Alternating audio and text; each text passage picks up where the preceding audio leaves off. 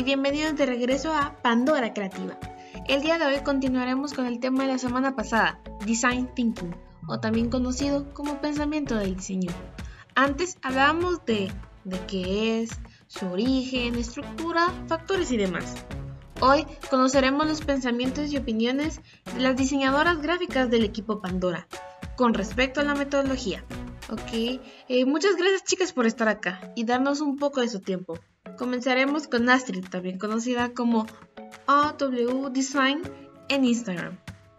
Muy bien Astrid, ¿cuál es la razón por la que se considera en los últimos tiempos al Design Thinking como un modelo novedoso y útil para el ejercicio proyectual en diseño y otras áreas que buscan la innovación? Bueno, el Design Thinking se considera como un modelo novedoso, primero por el hecho de haber sido creado por un administrador y a pesar de eso se puede implementar en el diseño y en otras áreas. El segundo aspecto que lo hace útil e innovador es que se centra en el usuario. Busca conocerlo y entenderlo para obtener mejores resultados. También fomenta el trabajo en equipo y la colaboración interdisciplinaria para que todos los involucrados se dirijan a la misma dirección.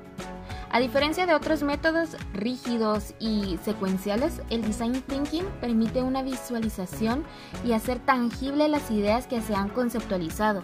De esta forma se puede evaluar su impacto y cambiarlo si es necesario. Concuerdo contigo y ahora te tengo otra pregunta. ¿Consideras que solo en el design thinking se desarrolla la participación activa y colaborativa del cliente, los usuarios y expertos de distintas áreas del conocimiento? No, mm, en mi experiencia existen otros métodos y uno de esos es el diseño de servicios. La marca o empresa y todas las personas que lo conforman ponen al usuario como el centro de la experiencia. Las personas encargadas de este proceso hablan con los usuarios, investigan todo lo relacionado a ellos, el antes, durante y el después. También se analizan los puntos de contacto con los trabajadores o miembros de la institución. Se contacta a expertos para conocer sus opiniones y experiencias. En el Design Thinking, el cliente participa en la parte inicial. Es un proceso empático donde se analiza y se comprende cuáles son sus motivaciones. Al mismo tiempo, se interactúa y observa a los usuarios. En la fase final, los clientes prueban y evalúan los prototipos y con las críticas de los consumidores se realizan correcciones. La implementación de la metodología se realiza junto a profesionales de distintas ramas y enfatizando el trabajo en equipo. Ahora tú, Inma, ¿qué piensas? ¿Es verdadero o falso que el Design Thinking es la única metodología que se centra en el usuario? Bueno, amiga, yo considero que el Design Thinking es la única metodología que se centra principalmente en el usuario con base a mis conocimientos de metodologías y, lo que he leído ya que su estructura es la más completa que gira en torno a entender al usuario.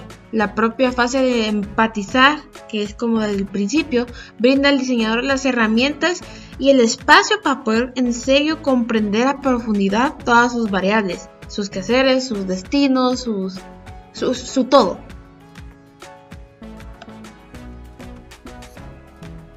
Bueno, seguimos con Ana Lourdes, también conocida como Toñeto o Ana Banana. Muy bien, tanto el mail como el design thinking parten del problema y necesidades con la final de buscar una solución de manera innovadora, por lo cual aplica solo a proyectos de diseño. ¿Tú estás de acuerdo o no con esta premisa? Al decir que se aplica solo a diseño, explícame un poco de tu punto de vista.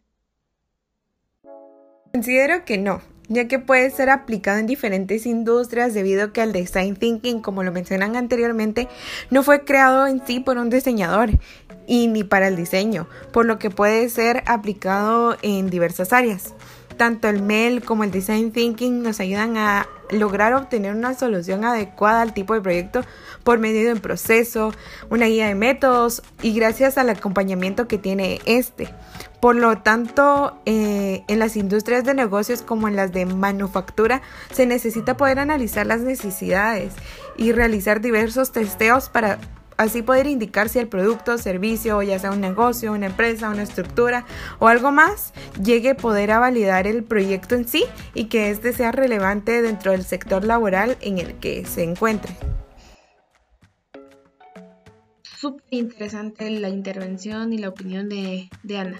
Bueno, y ahora seguimos con Kenzie Guevara, alias Kenzie, en su cuenta de Instagram. Si la metodología de Design Thinking tiene la premisa en no pensar en el resultado final de forma inmediata, ¿qué pasa con proyectos en que la profesión de diseño se enfrenta al factor de tiempo y presión de dar soluciones muchas veces a nivel de producción de objetos? ¿Deja de ser un diseño pensado en el usuario? Mm, dime, ¿tú qué piensas?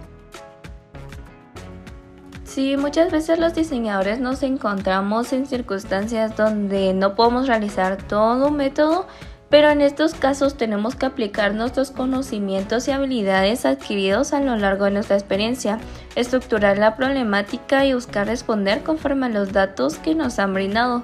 Te diría que esta no es la manera ideal, pero no debería estancarse el proceso, como lo vemos en el Design Thinking que cuenta con un método más libre y no se ve afectado por completo, a diferencia de otros que si no haces un paso no puedes avanzar.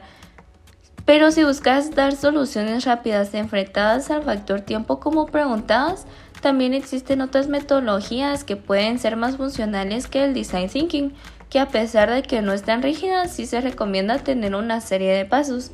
Una solución que te puedo dar funcional y rápida es la aplicación de distintos métodos, por ejemplo, algo que todos conocemos y hemos aplicado es un mood board con referencias gráficas y palabras claves para formar un concepto pensando siempre en el grupo objetivo y lo que se quiere lograr. Esto lo que va a evitar es la dispersión innecesaria y va a tener una base para realizar el proyecto, por lo que considero que este no deja de ser un diseño pensado en el usuario, puesto que sí se tiene identificado a quién va dirigido, aunque se corre riesgo siempre de perder insights y especificaciones no significa que será un proyecto menos eficaz, sino tendrá un enfoque diferente de la solución, pero siempre proyectando lo mejor para los usuarios. Y para finalizar, estamos con Jacqueline Cardona, también conocida como Cardona-JPG en su cuenta de Instagram. Muy bien, Jackie. Para finalizar, tengo dos preguntas. Primero, ¿consideras que el MEL y el Design Thinking en esencia tienen fases similares que hacen percibir que de forma general aplican una metodología enfocada a lo mismo? En ambos casos se habla de lo mismo. explícame por qué si consideras esto o dime. Gracias, Ima. Sí, considero que tienen fases similares. Ambos buscan solventar los problemas de comunicación y utilizan estrategias de investigación. Eh, sin embargo, no son lo mismo. El MEL es una metodología más organizada, define los objetivos y las necesidades surgidas del brief y la investigación tanto del cliente como de diseño para comprender sobre el contexto. Mientras que en el Design Thinking todo se enfoca más hacia el usuario, debido a que este será pues quien finalmente le dé el uso al servicio o producto. Más allá de lo que pide el cliente, en el design thinking se busca ponerse en el lugar del usuario y satisfacer la problemática que existe.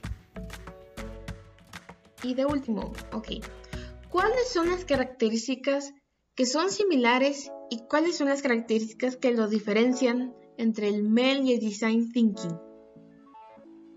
Entre las similitudes que existen en el Design Thinking y el MEL está que ambos poseen una fase de evaluación de resultados. La diferencia radica en que en el Design Thinking la evaluación se realiza después de implementar la propuesta, para así obtener la retroalimentación del usuario, mientras que en el MEL el proceso de validación es antes de la entrega de las artes finales. Otra de las similitudes es que ambos realizan prototipos o. Eh, la diferencia en el design thinking es que hay una fase especializada para esto, mientras que en el MEL los prototipos o se realizan durante el proceso de bocetaje. También, otra de las similitudes que podemos señalar es que ambos realizan una investigación previa. En el mail se investigan las necesidades, el contexto y los objetivos del cliente, mientras que en el design thinking se investiga al usuario, más allá que al cliente se llega a empatizar como diseñador y usuario.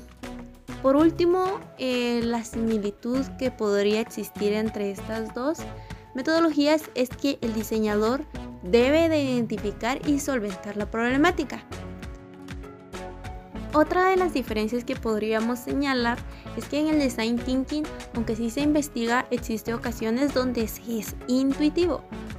Por ejemplo, cuando se maqueta una tarjeta de presentación.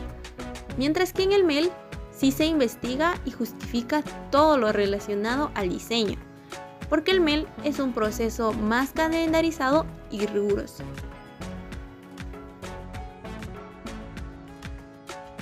Muy bien, esto fue todo por hoy. Muchas gracias por sintonizarnos en la ocasión de hoy. Espero que les haya gustado el tema. Eh, escuchamos opiniones y pensamientos muy interesantes y nos vemos la próxima semana. Esto fue Pandora Creativa. Adiós. Adiós.